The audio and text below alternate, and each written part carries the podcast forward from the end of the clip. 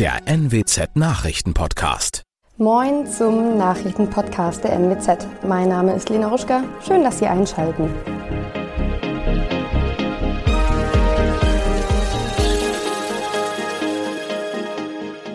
Und das sind unsere heutigen Themen. Urteil im Goldjung-Prozess, Umweltdelikt in Leetsdorf und Taxifahrer löst Rätsel um verschwundenen Bremer auf Rügen.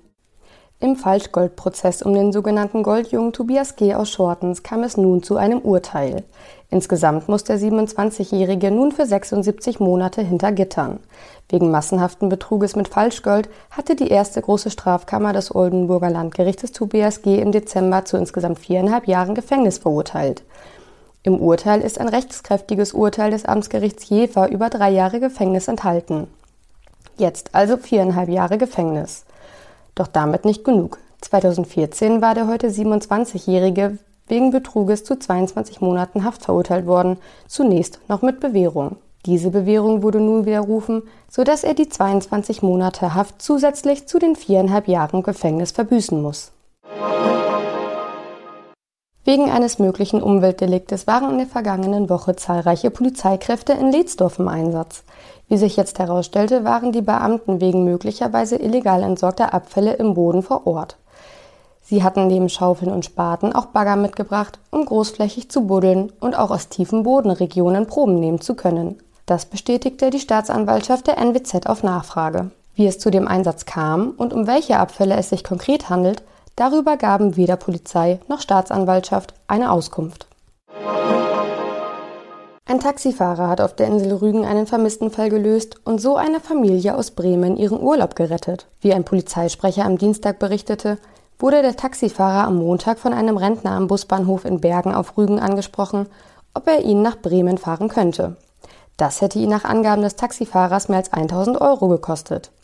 Dem Rügener kam das Ganze nicht geheuer vor, er schaltete die Polizei ein. Dort war gerade eine Vermisstenmeldung der Familie eingegangen, die im Südosten eine Ferienwohnung bezogen hatte. Die Polizei holte den Senior schließlich in Bergen ab und brachte ihn sicherheitshalber in eine Klinik, wo ihn die Familie wenig später abholen konnte. Das waren unsere Nachrichten aus der Region. Weitere aktuelle News aus dem Nordwesten finden Sie wie immer auf NWZ Online. Aktuelles aus Deutschland und der Welt hören Sie nun von unseren Kollegen aus Berlin.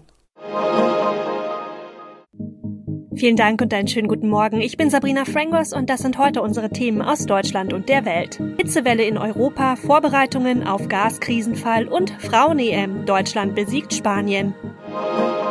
Für die einen ist es ja das schönste der Sommergefühle, für andere sind Temperaturen jenseits der 30 Grad, wie sie nun wieder bevorstehen, die reine Qual.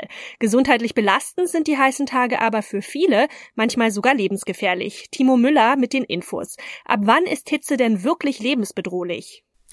wenn wir uns äh, zu der wahnsinnigen Hitze auch noch direkt in der Sonne aufhalten. Zu lange und wir bekommen zum Beispiel Kopf- und Nackenschmerzen, Übelkeit, Schwindel bis hin zu Erbrechen. Wenn sich unser Körper zu sehr in der Sonne aufheizt, wird es sehr gefährlich. Sonnenstich, Hitzekollaps oder Hitzschlag können die Folge sein.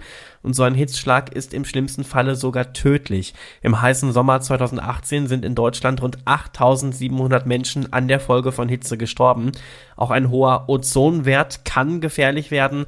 Husten, Kopfschmerzen oder tränende Augen sind die Folge. Wer ist denn bei diesem Wetter eigentlich besonders gefährdet? Ja, vor allem ältere Menschen sind gefährdet, äh, gerade wenn sie nicht genug trinken.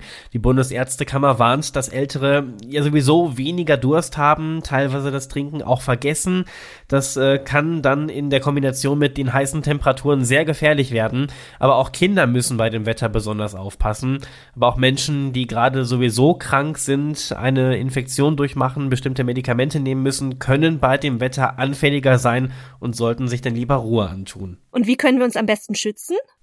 Naja gut, am einfachsten gehen wir einfach nicht raus in die pralle Sonne bei der Hitze. Ich weiß, das ist nicht immer möglich. Äh, wenn wir nicht drum rumkommen, hilft tatsächlich schon eine einfache Kappe gegen einen Sonnenstich. Äh, ganz viel trinken. Experten empfehlen bei über 30 Grad schon so rund 4 Liter am Tag. Am besten Wasser, also Finger weg von zu viel Softdrinks oder Kaffee. Bundesgesundheitsminister Lauterbach hat auch schon empfohlen, gerade mit älteren Menschen über genügend Flüssigkeit zu sprechen. Auch Ventilatoren können helfen. Lauterbach warnt, diese Hitzewelle könnte viele Todesopfer bringen. Ja, und Julia Macher ist in Spanien und da ist es auch heiß. Wie ist denn da die Situation? Derzeit haben es vor allem die Rafting-Fans schwer in Spanien. Die Stauseen sind teils nur halb gefüllt, die Flüsse nur noch ein Rinnsal und die ersten Anbieter haben bereits ihre Ausflüge gecancelt. In Extremadura hat man wegen der Wasserknappheit öffentliche Schwimmbäder geschlossen und in Andalusien wird in manchen Dörfern nachts der Wasserhahn abgestellt. Den großen Hotels und Ferienanlagen an der Küste hat man allerdings noch nicht das Wasser abgedreht. Aber die hitzegeplagten Spanier beginnen darüber zu diskutieren, ob man den Tourismus nicht nicht mehr in die Pflicht nehmen sollte. Schließlich ist die Branche neben der Landwirtschaft einer der großen Wasserverschwender.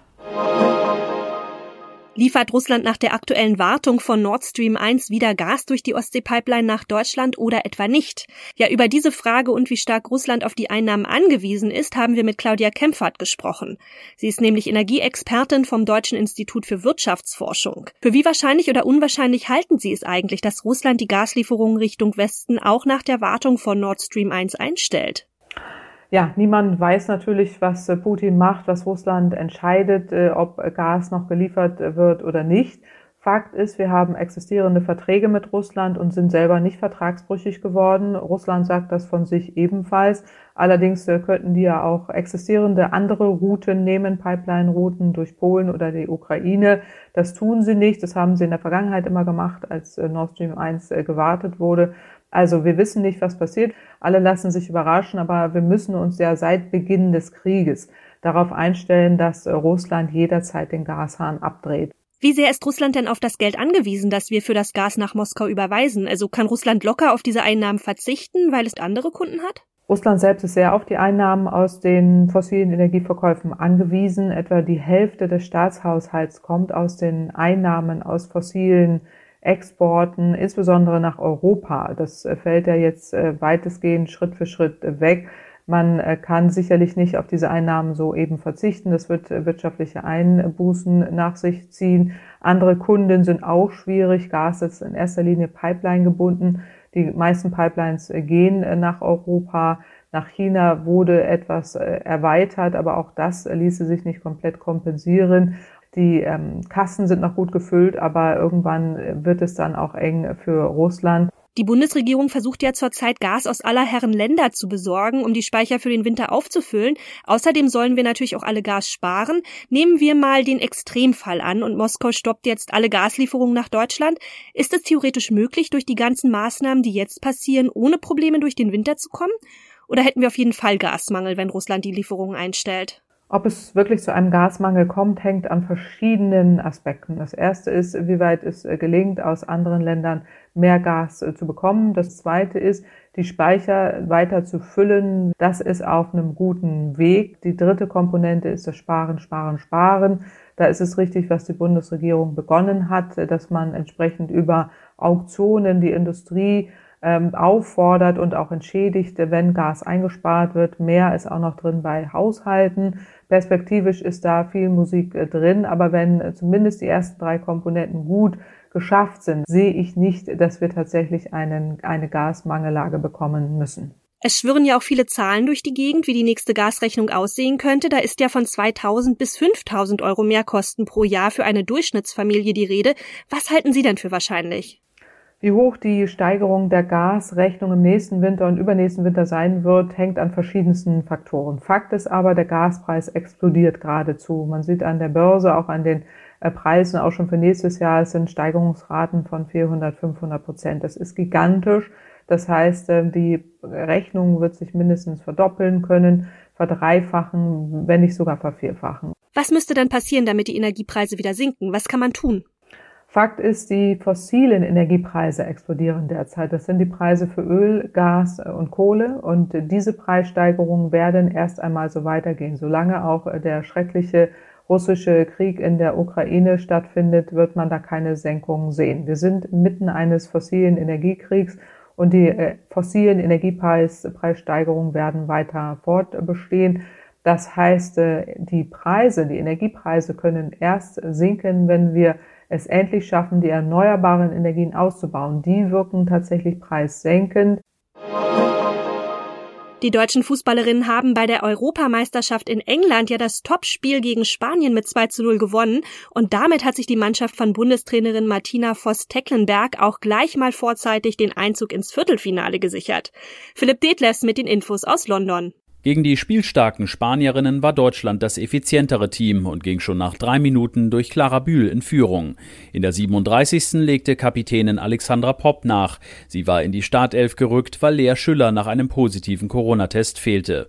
Auch in der zweiten Hälfte konnten die Spanierinnen die starke deutsche Abwehr und Torhüterin Merle Froms nicht überwinden. Damit steht Deutschland schon vor dem letzten Gruppenspiel gegen die ausgeschiedenen Finnen als Gruppensieger fest. Im Viertelfinale geht es dann am 21. Juli gegen Norwegen oder Österreich. In unserem Tipp des Tages gibt der Psychologe und Stresscoach Jakob Drachenberg wieder Hilfestellung, wie das mit Reisen und Kindern möglichst stressfrei gestaltet werden kann. Das geht ja oft beim Packen schon los. Man hat so den Kopf voll mit Sachen, die man einpacken muss und dazwischen quengeln dann auch noch die Kinder. Wie senkt man denn da den Stress? Da kann man sich auch mal fragen, was hat an den letzten Urlaubsreisen gut funktioniert? Dass man halt versteht, ey, es hat gut funktioniert, dass ich meine Kinder dann einfach mal anderthalb Stunden vor den Fernseher setze und auch sage, äh, ich muss jetzt einfach mal packen und dann kann man wirklich mal fokussiert packen. Oder man macht daraus ein lustiges Spiel und nimmt die Kinder mit, macht halt irgendwie eine große Liste, und äh, guckt so schnell wie möglich alles hier jetzt ins Wohnzimmer zu räumen, was man mitnehmen muss. Das heißt, egal was man, ob jetzt im Urlaub oder generell im Leben, was man irgendwie machen muss, was vielleicht unangenehm ist, einfach ein Spiel daraus machen und am Ende genau nochmal verstehen, dass dieses Packen am Ende ja auch schon so Vorfreude sein kann. Wenn ich irgendwie den Wasserball mitnehme oder die Sonnencreme oder mein Cappy, weil ich mich schon freue, wo ich das dann am Strand anziehen werde. Ja, und eine weitere Situation, endlose Warteschlangen am Flughafen. Das ist mit Kindern dann ja nochmal extra stressverdächtig. Wie beugt man denn da am besten vor? Die Technik nennt sich mentales Kontrastieren. Das heißt, gucken, was könnte alles passieren und was würde mir da helfen. Das heißt, wenn ich mit Kindern unterwegs bin, Bücher einstecken oder Kopfhörer einstecken, Hörbücher einstecken, äh, Memory einstecken, Spiele, so dass man vielleicht auch mal stundenlang mit der Familie so ein bisschen Brückenzeit übersteht. Ne, dass man jetzt am Flughafen, wenn man jetzt dort ankommt und weiß, okay, es kann sein, dass es nicht passiert, dass ich hier ein Buch extra mitgeschleppt habe, aber für den Fall, dass es passiert, bin ich vorbereitet. Und dann im Urlaub, wie sehr soll man da seine Urlaubsplanung eigentlich nach den Kindern ausrichten? Da gab's ja mal den Werbespruch so nach dem Motto Kinder glücklich, Urlaub gerettet. Ist das ein gutes Motto? Also Kinderwünsche immer zuerst? Nee, auf keinen Fall. Also das ist so dieses Aufopfern für die Bedürfnisse von anderen Menschen führt ganz oft in einen Modus, wo wir einfach total erschöpft sind. Eltern müssen sich darum kümmern, dass sie selber Energie haben, selber gut drauf sind. Die dürfen auch nicht vernachlässigt werden, die Kinder, aber das Pendel in die Mitte rutschen lassen, weil es ist langfristig sehr egoistisch, wenn ich mich nur um die Bedürfnisse von anderen Leuten kümmere und meine Bedürfnisse aus dem Blick verliere, dann kann ich ja gar nicht gut für andere da sein über Monate, weil ich dann einfach keine Energie habe, weil ich unglücklich bin, weil ich undankbar bin und unzufrieden werde und dann viel schneller an die Decke gehe und unausgeglichen bin. Und das mögen jetzt die Kinder auch nicht. Also dann den Kindern lieber klar sagen, jetzt machen Mama, Papa mal was für sich? Kinder dürfen auch irgendwann lernen, dass nicht jedes Bedürfnis sofort befriedigt werden kann am Ende. Das ist natürlich so ein bisschen der Zahn der Zeit mit Schnelllieferdiensten, mit Amazon Prime, mit den ganzen Themen, wo wir ein Bedürfnis haben, auf den Knopf drücken und dann zack ist unser Bedürfnis erfüllt. Das heißt, da würde ich jetzt aus der Stressbewältigungsperspektive gar nicht eine Person hintrainieren wollen, ähm, weil es gar nicht machbar ist. Und das noch nach einem ersten besonders tiefen und detailreichen Blick ins All hat die US-Raumfahrtbehörde NASA weitere Aufnahmen des vor rund einem halben Jahr gestarteten James Webb-Teleskops präsentiert.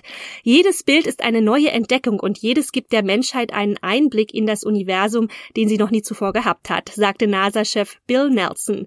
Herr Sören Gies hat die Infos aus den USA. Was zeigen die Bilder denn genau? Die zeigen vor allen Dingen, was das James Webb Weltraumteleskop leisten kann, wie vielseitig die Aufnahmen sind, die damit gemacht werden können. Man darf sicher sagen, dass diese Bilder auch in der Hoffnung gewählt wurden, dass sie spektakulär genug sind, auch ein bisschen die gigantischen Kosten für das Teleskop zu rechtfertigen. Die NASA muss ja immer wieder um ihre Finanzierung kämpfen. Übrigens sind diese Bilder, damit sie möglichst toll aussehen, alle heftig am Computer nachbearbeitet worden. Das sind ja Infrarotaufnahmen. Da wurde also ordentlich retuschiert und mit Filtern gearbeitet, sonst wären ja zum Beispiel gar keine Farben zu sehen. Das war's von mir. Ich bin Sabrina Frangos und ich wünsche Ihnen noch einen schönen Tag. Bis morgen.